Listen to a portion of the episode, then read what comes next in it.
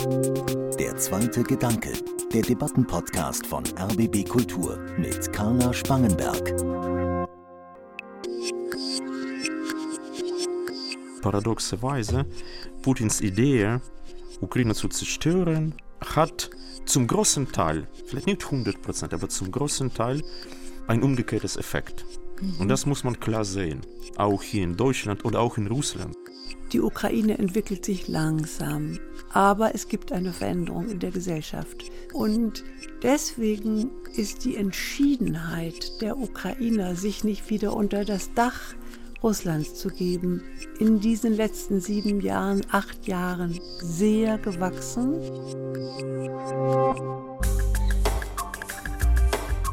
Ein Land am Rand. So wird die Ukraine häufig wahrgenommen, aber sie liegt mitten in Europa und ist so groß wie Frankreich, Belgien und die Niederlande zusammen. Und ihre staatliche Souveränität, die ist permanent bedroht und Russlands Präsident Putin hat letztes Jahr in einem Essay auch ziemlich deutlich gemacht, dass es für ihn gar keine ukrainische Nation gibt. Nun droht der Russland-Ukraine-Krieg erneut zu eskalieren und das nehmen wir zum Anlass, die Ukraine in der heutigen Debatte vom Rand in die Mitte zu rücken. Wir werden uns fragen, wie blicken die Ukrainerinnen und Ukrainer nach fast acht Jahren Krieg selbst auf Russland und Europa? Ist die Ukraine für Putin nur ein Spielfeld in seinem Machtpoker? Und was erwarten die Ukrainer vom Westen und insbesondere von Deutschland? Und mein erster Gedanke dazu ist, die Ukraine wird in dieser Debatte immer weiter an den Rand gedrängt. Sie ist nur Schauplatz eines Machtpokers zwischen Ost und West, bei dem keine Seite sich verkalkulieren sollte.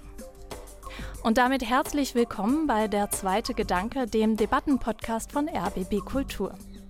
Mein Name ist Carla Spangenberg und bei mir begrüße ich heute den ukrainischen Historiker Andriy Portnov. Er ist geboren 1979 im heutigen Dnipro in der Ukraine und ist Professor für Entangled History of Ukraine an der Europa-Universität Viadrina in Frankfurt-Oder.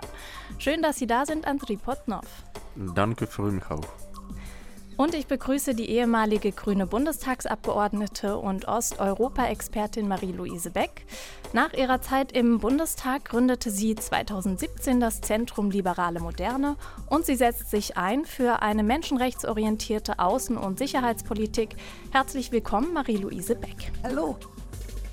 Und wie immer am Anfang der Sendung habe ich fünf Stichworte mitgebracht, mit der Bitte an meine Gäste, ihren ersten Gedanken zu diesen Begriffen in einem kurzen Satz zusammenzufassen. Und wir äh, beginnen mit dem Wort, das ich vorhin das Land am Rand genannt habe, das Spielfeld zwischen Ost und West, Andriy Potnov. Was ist Ihr erster Gedanke zur Ukraine? Also metaphorisch gesehen würde ich hier in Deutschland so formulieren, Ukraine ist ein Labor für kulturelle und politische Vielfalt in Europa. Marie-Louise Beck. Für mich ist die Ukraine ein unbekanntes Land, vergessen, nachdem es Stalin gelungen ist, nach dem Zweiten Weltkrieg Europa in zwei Teile zu teilen und Ukraine das Pech hatte, in den Einflussbereich Stalins zu geraten. Und jetzt kommen wir zu demjenigen, der sich in diesem ganzen Konflikt nicht in die Karten schauen lässt, nämlich Putin. Marie-Louise Beck, was ist Ihr erster Gedanke zu Putin? Putin, ein unterschätzter KGB-Mann, der offenbar mehr vorhatte, als ihm zunächst zugetraut wurde und dessen Streben jetzt dahin geht, so viel des alten zaristisch-sowjetischen Imperiums wiederherzustellen. Andriy Potnov, was ist Ihr erster Gedanke zu Putin? Putin, ein Politiker, vor dem sehr viele Angst haben, auch in Russland. Zu Recht. Deutschland treibt in diesem ganzen Konflikt ja vielleicht nicht nur die Angst an, sondern auch die historische Verantwortung, die immer wieder auf den Tisch kommt, wenn es darum geht, wieso Deutschland vielleicht sehr zurückhaltend vorgeht. Fragen wir mal den Historiker Andriy Potnov. Was ist Ihr erster Gedanke zur historischen Verantwortung? Historische Verantwortung ist eine schwierige Sache, ein schwieriges Thema. Man muss, meiner Meinung nach, historische Verantwortung immer kontextuell betrachtet. Das heißt, für Deutschland, das ist was anderes als für Russland oder Polen oder die Ukraine. Kontext ist sehr wichtig hier. Marie-Louise Beck, was sagen Sie zu der historischen Verantwortung? Ich stimme äh, dem Grundsatz des Kontextes zu und da beobachte ich mit großer Unruhe, dass die deutsche historische Verantwortung, von der wir reklamieren, dass wir sie sehr gut aufgearbeitet hätten, oft in ihr Gegenteil verkehrt wird. Die deutsche Wehrmacht hat Polen und später die Sowjetunion angegriffen, damit die Ukraine. Daraus ergibt sich die Verantwortung, wenn die schon einmal angegriffenen von anderen bedroht werden, müssen wir ihnen zur Seite stehen. Und dabei äh, spielt auch immer die Frage der Waffenlieferungen eine große Rolle. Da ist ja auch die deutsche Regierung entzweit, beziehungsweise auch relativ klar, dass es keine Waffenlieferungen in die Ukraine geben soll. Marie-Louise Beck, was ist Ihr erster Gedanke zu Waffenlieferungen? Wir sind in der fast naiven Haltung groß geworden. Das Beste ist es, nie eine Waffe in die Hand zu nehmen. Und damit kann man auch jeden Krieg verhindern, nie wieder Krieg. Das ist zunächst mal ein guter Vorsatz, aber es bleibt die Frage, was tun, wenn andere einen Krieg angefangen haben und wenn die bedroht werden, die wir auch schon einmal brutal niedergeworfen und gequält haben, nämlich in der Ukraine. Und dann kann man nicht sagen, Waffen spielen keine Rolle, sondern dann sind Waffen als Gegenwehr auch dem Völkerrecht nach gerechtfertigt, denn es gibt auch dem Völkerrecht nach ein Recht auf Selbstverteidigung. Andriy Potnov, Sie äh, nicken. Was ist Ihr erster Gedanke zu Waffenlieferung? Ja, also ich stimme 100% zu, was äh, Maria-Louise Berg schon gesagt hat. Ich verstehe auch, äh, glaube ich, äh, diese deutsche Debatte, die so schwierig und so kompliziert ist. Ich muss aber sagen, naja, Waffenlieferung, also ein beängstigendes Konzept, das aber diskutiert werden muss. Ganz offen. Mit Hinsicht auf Menschenrechte, Völkerrecht und solche Sachen. Das ist sehr wichtig heutzutage. Und das Gegenteil zu den Waffenlieferungen wäre ja die Diplomatie, weiterreden, eventuell Sanktionen. Marie-Louise Beck, was ist denn Ihr erster Gedanke zu Sanktionen? Nein? Einspruch, Euer Ehren. Ja. es Waffenlieferungen, Bewaffnung und Diplomatie sind nicht gegenteilige Momente, sondern gehören zusammen. Diplomatie bedeutet häufig, es gibt etwas, was auf dem Tisch liegt, was stark ist und gleichzeitig wird mit dieser Stärke im Rücken auch verhandelt. Andriy Potnov, Ihr erster Gedanke zu Sanktionen. Also Sanktion ist ein politisches Instrument, dessen Wirksamkeit nicht überschätzt werden sollte. Es gibt viele Leute, die glauben, okay, mit Sanktionen schaffen wir alles. Das mhm. Problem ist gelöst. Das ist ein bisschen naiv. Gut, das waren unsere fünf äh, Begriffe. Vielen Dank. 2014 am Höhepunkt der Krim-Krise war ich für einen längeren Aufenthalt in St. Petersburg und habe dort auch äh, in einer russischen Gastfamilie bzw. bei einer russischen Gastmutter gelebt. Und es war so die Hochzeit der Sanktionen der EU gegen Russland. Und dann saß ich abends mit dieser äh, Gastmutter am Tisch. Es lief der Fernseher wie immer und Putin verkündete das Lebensmittelembargo gegen die EU, also gegen die Einfuhr von Milchprodukten, Obst und Gemüse aus der EU. Und ich weiß noch ganz genau, ich saß da in diesem Küchentisch, es gab Brot mit französischem Brie und meine russische Gastmutter drehte sich zu mir um vom Fernseher und sagte Advertit, also die Antwort.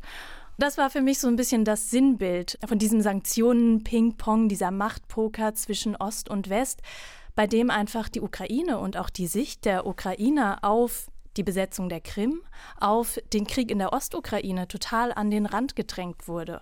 Und deswegen wollen wir eben heute auf die aktuelle Situation erstmal aus der Sicht äh, der Ukraine schauen.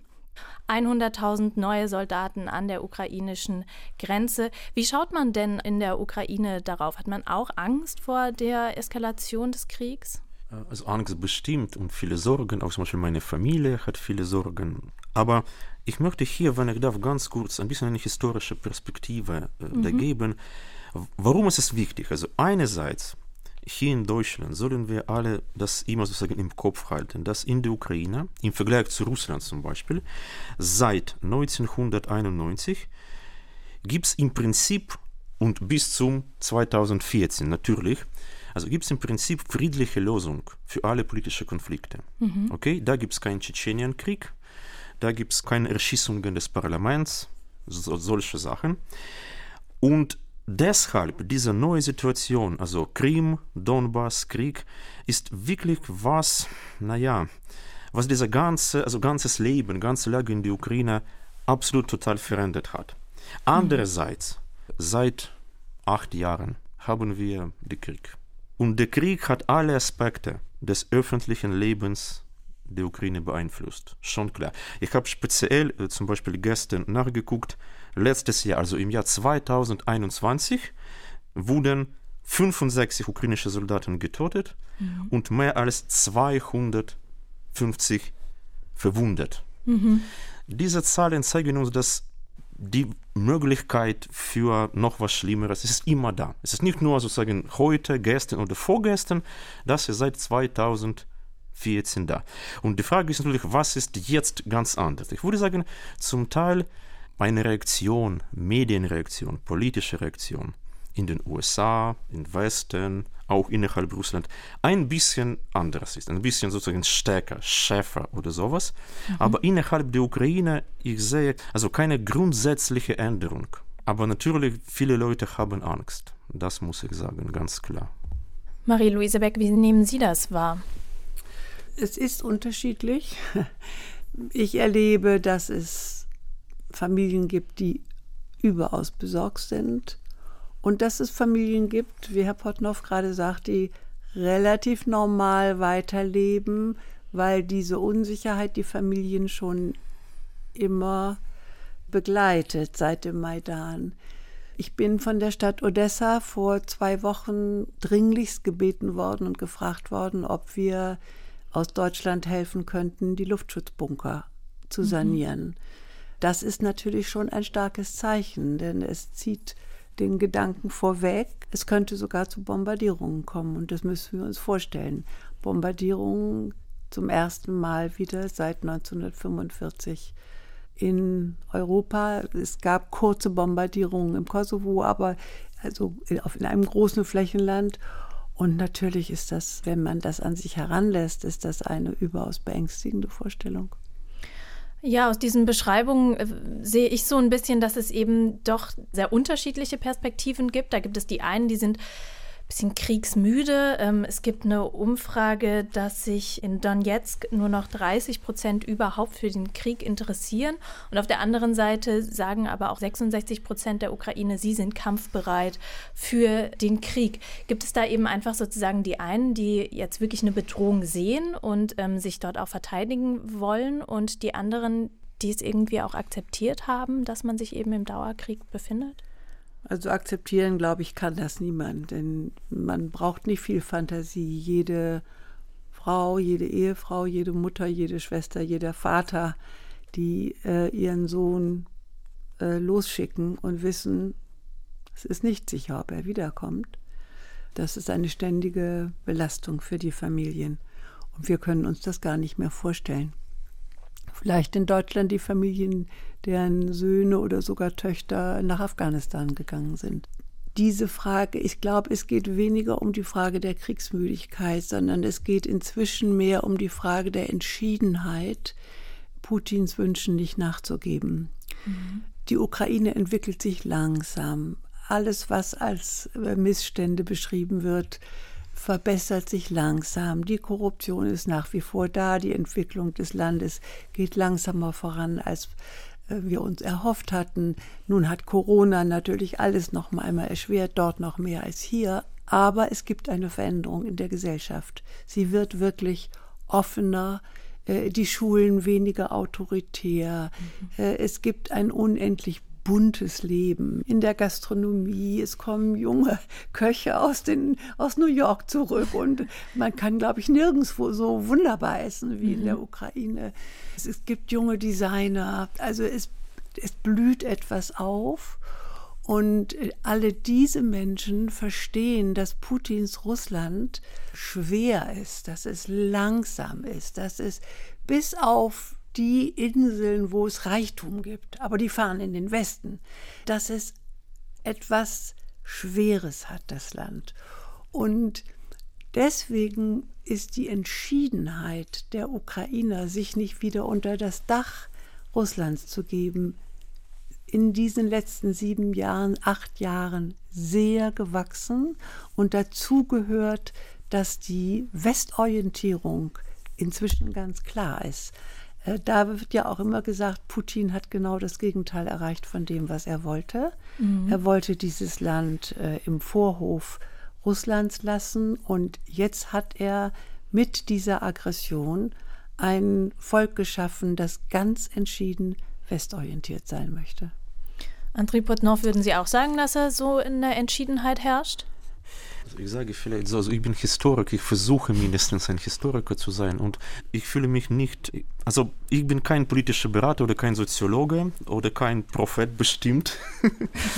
Deshalb in solche Sachen muss man immer natürlich ja, warten und sehen, was da passiert, aber diese gesamte Entwicklung in der Gesellschaft, ich sehe auch so wie Marie-Louise Beck, das heißt, wenn sie wollen als paradox oder paradoxerweise Putins Idee Ukraine zu zerstören, hat zum großen Teil, vielleicht nicht 100 Prozent, aber zum großen Teil ein umgekehrtes Effekt.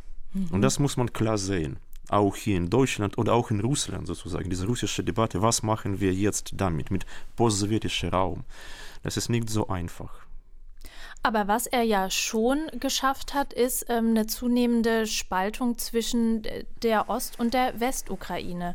Es herrscht ja auch in der Ukraine so ein bisschen das Gefühl, dass sich einige schon damit abgefunden haben, dass die Krim und vielleicht auch die Ostukraine verloren sind. Würden Sie sagen, dass zumindest diese Spaltung zwischen Ost und West Putin gelungen ist? Wissen Sie, seit Jahren, seit äh, 2012, wenn ich nach Berlin äh, gekommen bin, Ost-West oder Ostukraine, Westukraine, das ist ein Klischee, mhm. das die tatsächliche Komplexität der ukrainischen Situation eher simplifiziert, als dass es hilft, sie zu verstehen. Es gibt keine klare historische, sprachliche, religiöse Grenze mhm. zwischen Ost und West. Und das ist sehr wichtig. Diese regionalen Unterschiede, also die sind bestimmt da. Das klar, Ukraine ist vielfältig sehr groß, wie Sie richtig gesagt haben, größer als Deutschland.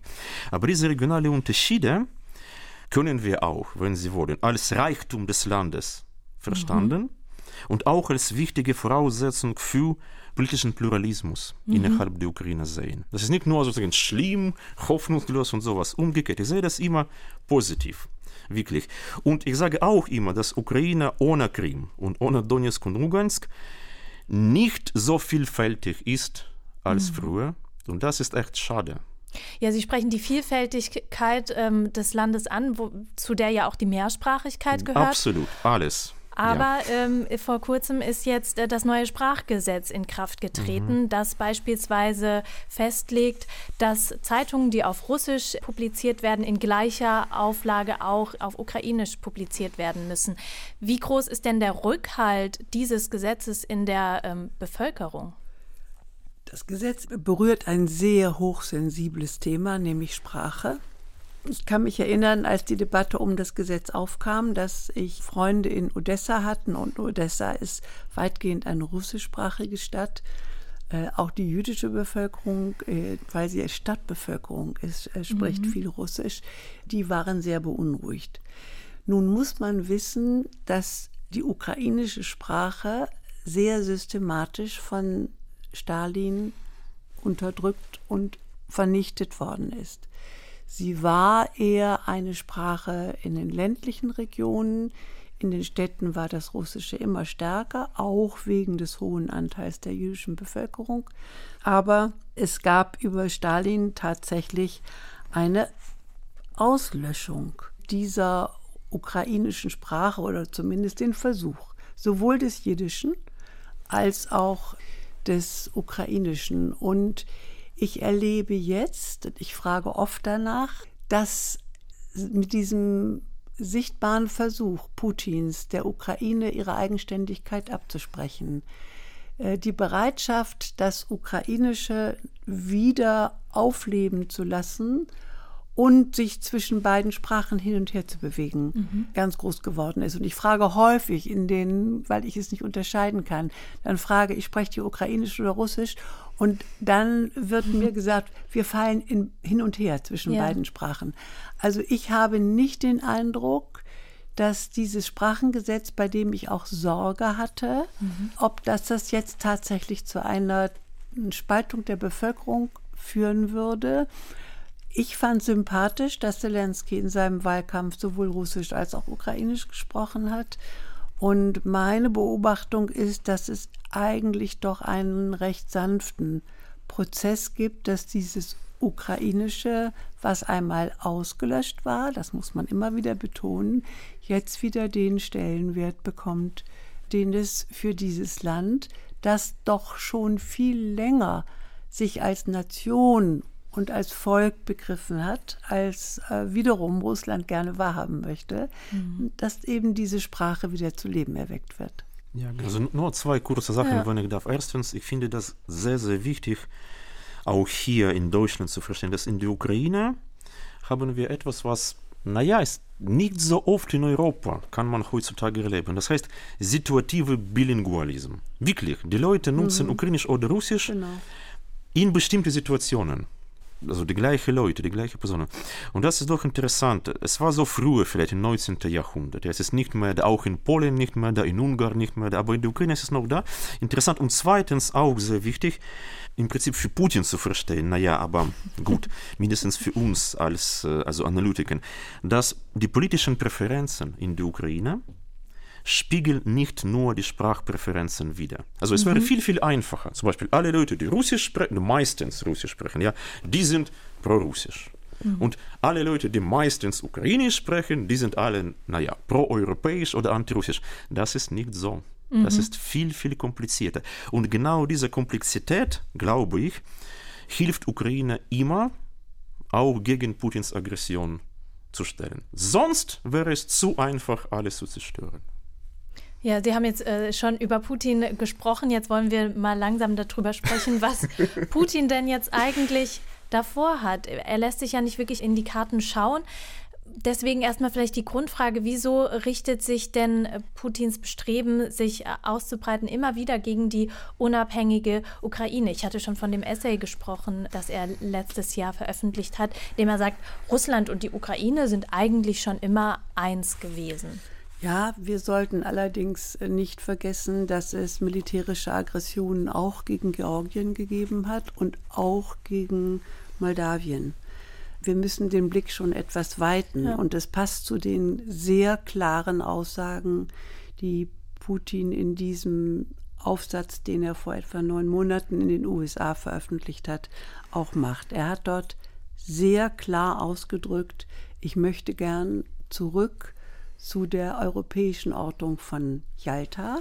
Mhm. Das heißt, einem geteilten Europa, einmal mit einer Hauptstadt Moskau und das andere Mal mit einem zwar fernen, aber doch Lager in Washington, das sozusagen diesen sogenannten Westen beherrscht. Und wir beide machen unter uns dann aus, welche Vereinbarungen wir treffen. Das hat sich mit dem Ende der Sowjetunion, und das war ja eine Implosion, aufgelöst. Und deswegen sollten wir Putins Satz, der uns vielleicht vollkommen irrwitzig vorkam, für mich war die größte Katastrophe des 20. Jahrhunderts die Auflösung der Sowjetunion. Den Satz müssen wir ernst nehmen. Ja. Und der ist nun über 30 Jahre alt, dieser Satz, aber Putin hat genau nach diesem Satz agiert. Er hat nämlich die, die begonnen haben, sich auf einen pro-westlichen Weg zu machen. Und pro-westlich war immer beinhaltet mit demokratische Verfahren, Rechtsstaat, Freiheitlichkeit der Meinungsäußerung, freie Presse, Demonstrationsrecht, also mit klassischen Bürgerrechten, wie wir sie kennen. Jedes Land, was zu erkennen gegeben hat, dass es sich in diese Richtung entwickeln wollte, ist überfallen worden und ein Teil abgetrennt. In Moldawien das heutige Transnistrien, Georgien, wenige Wochen nachdem der Präsident Saakashvili einen Vorwand geliefert hatte, wurde einmarschiert in Georgien und 20 Prozent des Gebietes besetzt und abgetrennt. Und dann 2014 das gleiche Muster mit der Ukraine. Es ging nicht um die NATO, das muss man immer ja. wieder betonen, sondern es ging wirklich nur um eine Annäherung an die Europäische Union und dann der Krieg. Ich bin übrigens nicht der Meinung, dass für die Ukraine der Krieg abgeschrieben ist. Es findet eine systematische Russifizierung statt, wie auch im Donbass. Übrigens, auch das ist völkerrechtswidrig, dass russische Pässe ausgeteilt werden. Mhm. Und davon gibt es inzwischen 700.000. Mhm. Ich finde dramatisch, und darüber müssen wir immer wieder sprechen, dass das eigentliche Urvolk der Krim, nämlich die Tartaren, mhm jetzt wieder von der Insel vertrieben werden. Und sie sind von Stalin deportiert worden. Also eine dramatische Menschenrechtsverletzung. Da kann man nicht sagen, das können wir jetzt einfach so abhaken. Das geht schon nach menschenrechtlichen Grundsätzen überhaupt nicht. Und wenn wir nur ein bisschen ernst meinen mit wertegebundener Außenpolitik, dann müssen wir immer und immer wieder darauf zeigen, was mit den Tataren derzeit auf der Krim geschieht. Das finde ich auch sehr, sehr wichtig, genau, Krim-Tataren. Was ich auch sagen kann, wissen Sie, wenn dieser Putins Artikel, mehrere Artikel eigentlich, ja. hat erst Artikel über Polens Verantwortung im Zweiten Weltkrieg, dann über also Ukraine und Russland als äh, also ein Volk geschrieben. Und damals habe ich mehrere also Nachfragen bekommen. Andrei, bitte diskutieren Sie mit Putin. Also geben Sie historische Argumente gegen. Und ich habe immer gesagt, ich glaube, Putins Ziel oder Putins Motivation hier ist ungefähr so, das Problem des offensichtlichen Bruchs des Völkerrechts mhm. und Menschenrechte so weit wie möglich durch die Diskussion über historische Rechte zu ersetzen. Wie Marie-Louise Beck sagt, wir können über zum Beispiel ganz konkret Krim-Tataren Menschenrechte auf die Krim sprechen. Oder wir können jetzt eine lange Diskussion starten, naja, wer eigentlich eine historische Rechte für Krim hat. Und das, naja, das kann uns woanders bringen. Sogar zum ah ja, oh, zu Griechenland, ja, Venetien, genau. absolut, ja, Osmanischen ja. Reich und so weiter und so fort. Das also echte Problem Menschenrechte bleibt woanders hinter uns. Und das ist genau das Ziel. Man muss wirklich sehr, sehr vorsichtig mit solchen naja, Debatten und Diskussionen sein. Und ich habe auch, wissen Sie, zufälligerweise vorgestern oder vorvorgestern habe ich ein Zitat von äh, sehr bekannten russischen Politologe gefunden, Fyodor Lukjanov. Also er ist im Dienste des Kremls, also mhm. also eine Politologie, die sehr nah zu Putin steht. Und was Fyodor Lukjanov im Kommersant, also russische Zeitschrift, gerade geschrieben hat, ein Zitat. Es geht nicht um die Ukraine, sondern um die Grundsätze der Sicherheit in Europa, die nicht mehr den Marktverhältnissen und Prioritäten entsprechen. Also sogar nicht NATO, es ist viel breiter.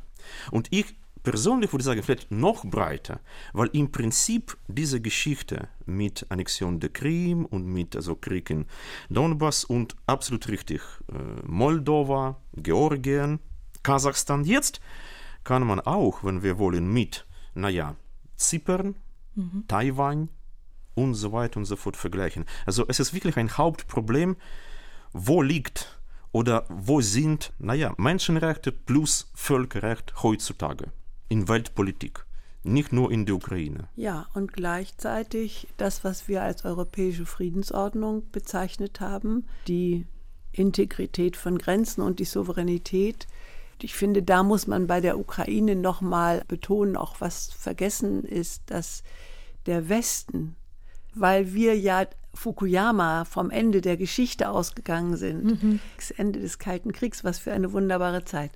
Die Ukraine wurde auf Wunsch des Westens dazu gebracht, dass sie, sie war nämlich die drittstärkste Atommacht geworden, dass sie ihre Atomsprengköpfe abgibt und akzeptiert, dass Russland seine Atomsprengköpfe behält.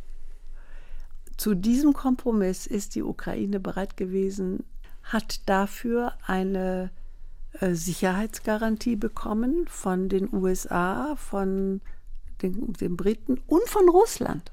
Und nun gibt es die Erfahrung, wer sich in dieser Weise militärisch angreifbar gemacht hat, der muss damit rechnen, dass er angegriffen wird. Das wird sehr weitreichende Konsequenzen haben für eine atomare Abrüstungspolitik, die wir alle brauchen.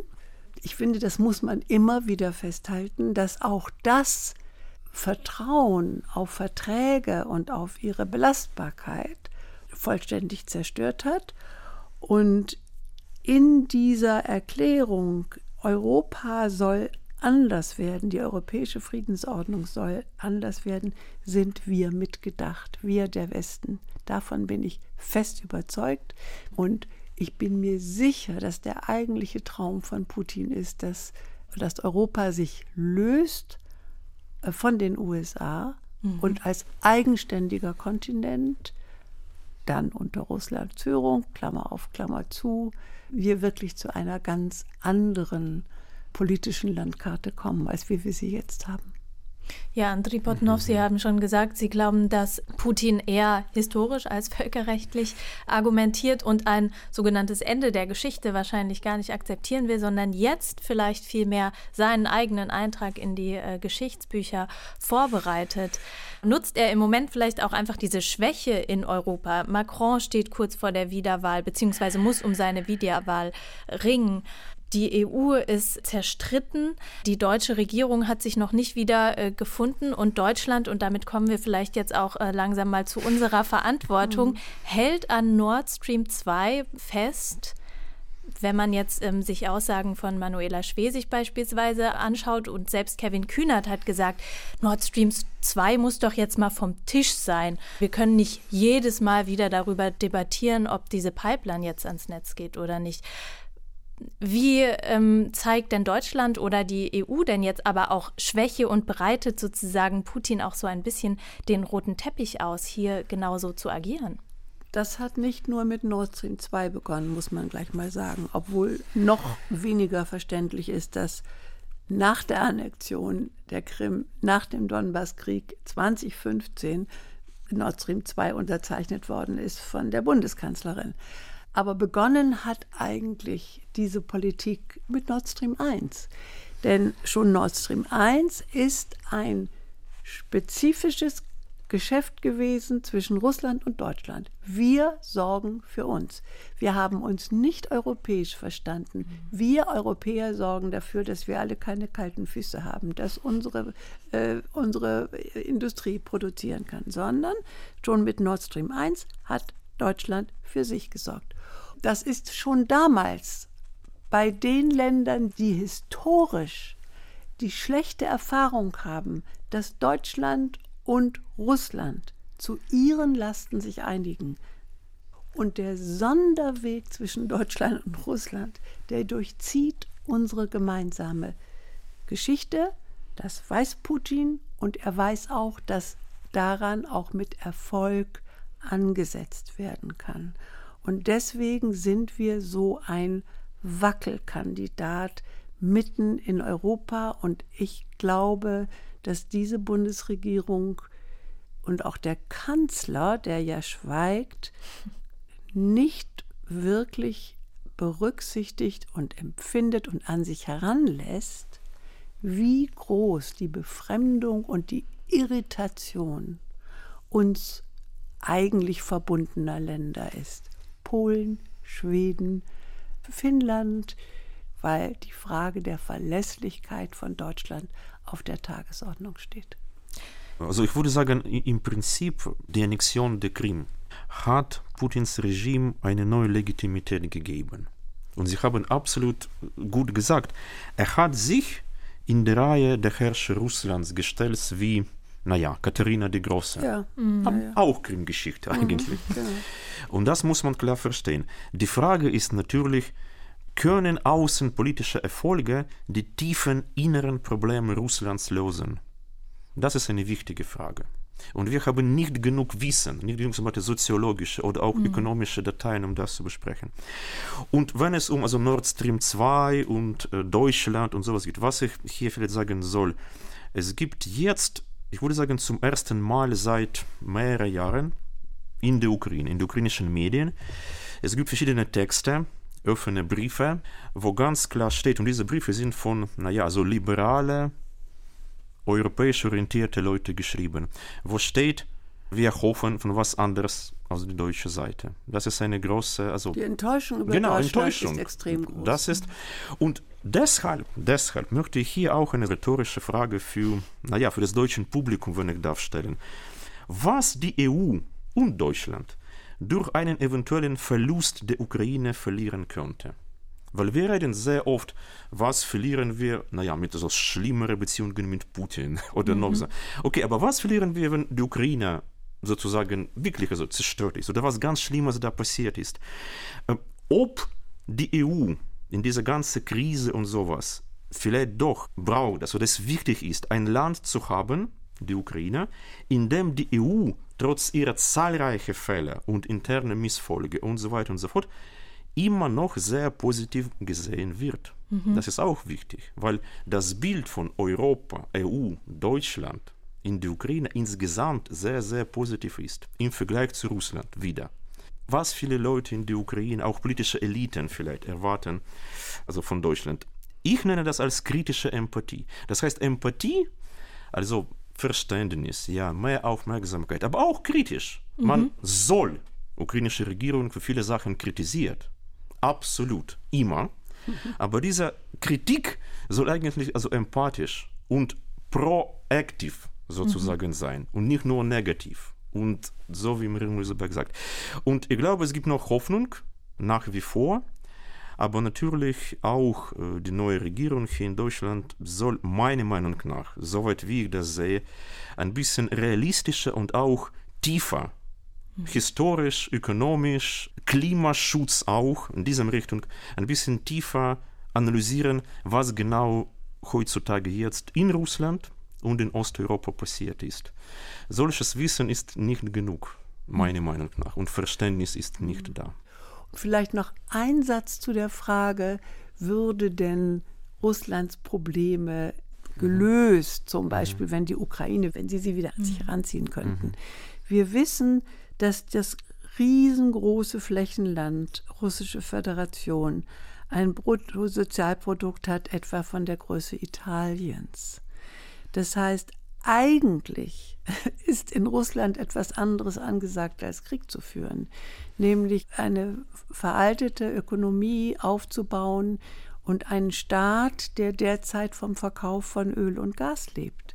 Das ist ein Auslaufmodell, insbesondere wenn unsere Klimapolitik die nachhaltige erfolgreich ist. Es müsste mit Hochdruck das Land modernisiert werden.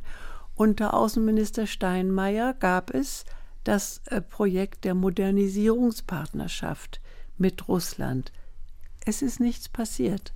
Also es wird gerade innere Schwäche und auch ökonomische Schwäche überdeckt durch die Aggression nach außen und durch Repression nach innen in die eigene Gesellschaft. Nun fragen wir uns ja trotzdem jetzt auf Europa und Deutschland bezogen, was sollen wir tun? Und wir haben am Anfang ja schon über die Waffenlieferungen gesprochen. Kämen sie nicht eigentlich jetzt auch schon viel zu spät und würden nur noch für eine weitere Eskalation sorgen, wenn Deutschland jetzt auf einmal anfängt, Waffen zu liefern? Also zunächst einmal mal muss man sich überlegen, wie 2014, als das russische Militär kam, dass faktisch die Ukraine kein Militär hatte. Sie hatte mhm. zwar nominell 200.000 Soldaten, aber kampffähig waren 6.000. Ich bin da an der Front gewesen. Das sah irgendwie nach 18. Jahrhundert aus. Äh, Holzbalken, Erdlöcher als Unterstände, also vollkommen. Und dass die Separatisten und die russische Armee aufgehalten wurde, hatte nur mit dem ganz hohen Blutzoll zu tun, den diese Soldaten bereit waren zu leisten. So, wollen wir einen möglichst hohen Blutzoll? Nein, ich bin der Meinung, wir wollen gar keinen Krieg. Und dazu, dass es gar keinen Krieg gibt, braucht es zum Ersten die Diplomatie, aber es braucht auch gleichzeitig dazu die Ausrüstung und das Wissen der anderen Seite, wir sollten das vielleicht lieber nicht wagen anzugreifen. Denn die ukrainische Armee ist so gut ausgerüstet, dass das einen sehr hohen Preis haben wird. Und auch die russische Bevölkerung will nicht, dass ihre Söhne äh, als verletzt oder tot nach Hause zurückgebracht werden. Insofern ist, so schwer wir uns damit tun, die Abschreckung auch ein Teil, der dazu beitragen kann, dass der Frieden bewahrt werden kann und Teil von Diplomatie. Und damit besteht die Chance, dass wir einen, einen weiteren Angriff, muss man ja sagen, und auch den Griff zum Schwarzen Meer, denn der ist vorbereitet derzeit, dass wir den verhindern. Andrei Potnov zum ähm. Abschluss. Was meinen Sie? Was sollten wir tun? Also ich sage ganz ehrlich, ich habe keine gute politische Hinweis oder sowas. Wie gesagt, als Historiker tut mir leid. Was ich aber sagen kann und unbedingt will, man muss auch verstehen, dass auch innerhalb Russland gibt es viele Sorgen und Ängste. Zum Beispiel, ich habe hier äh, an der Viadrina, früher in Berlin auch, sehr viele wunderbare Studierenden aus Russland. Und diese Leute wirklich, also die verstehen ganz gut, was da passiert ist und die wollen es nicht auch. Also kein. Krieg, keine Aggression gegen die Ukraine. Und deshalb, wenn wir über zum Beispiel Putins Politik reden, wir müssen uns auch gut verstehen, dass heutzutage Russland leider kein demokratischer Staat ist. Und das heißt auch, dass wir keine klassischen soziologischen Methoden da haben, um zum Beispiel zu verstehen, was die Bevölkerung da denkt. Wissen Sie, es gibt diese schöne spätsowjetische Geschichte 1983, Juri Andropov, ein Held von Putin eigentlich, ist ein ehemaliger KGB-Chef. Er hat damals offen gesagt, also ich mag das sehr, er hat gesagt, wir kennen die Gesellschaft, in der wir leben und arbeiten, kaum. Mhm. Warum so? Weil in der Sowjetunion gibt es auch keine Soziologie, keine Opposition, keine Pressefreiheit. Und das ist genau leider das Modell, wo Russland heutzutage auch geht. Und das ist sehr gefährlich für Russland selbst. Und ich glaube, das sollen wir auch hier immer also im Kopf halten und gut verstehen, dass Putins Politik auch für Russland selbst als Gesellschaft und als Staat, föderativer Staat formell, mhm. sehr, sehr gefährlich ist. Mhm. Marie-Louise Beck, André Poltnow, vielen Dank für das Gespräch. Danke. Wir danken auch.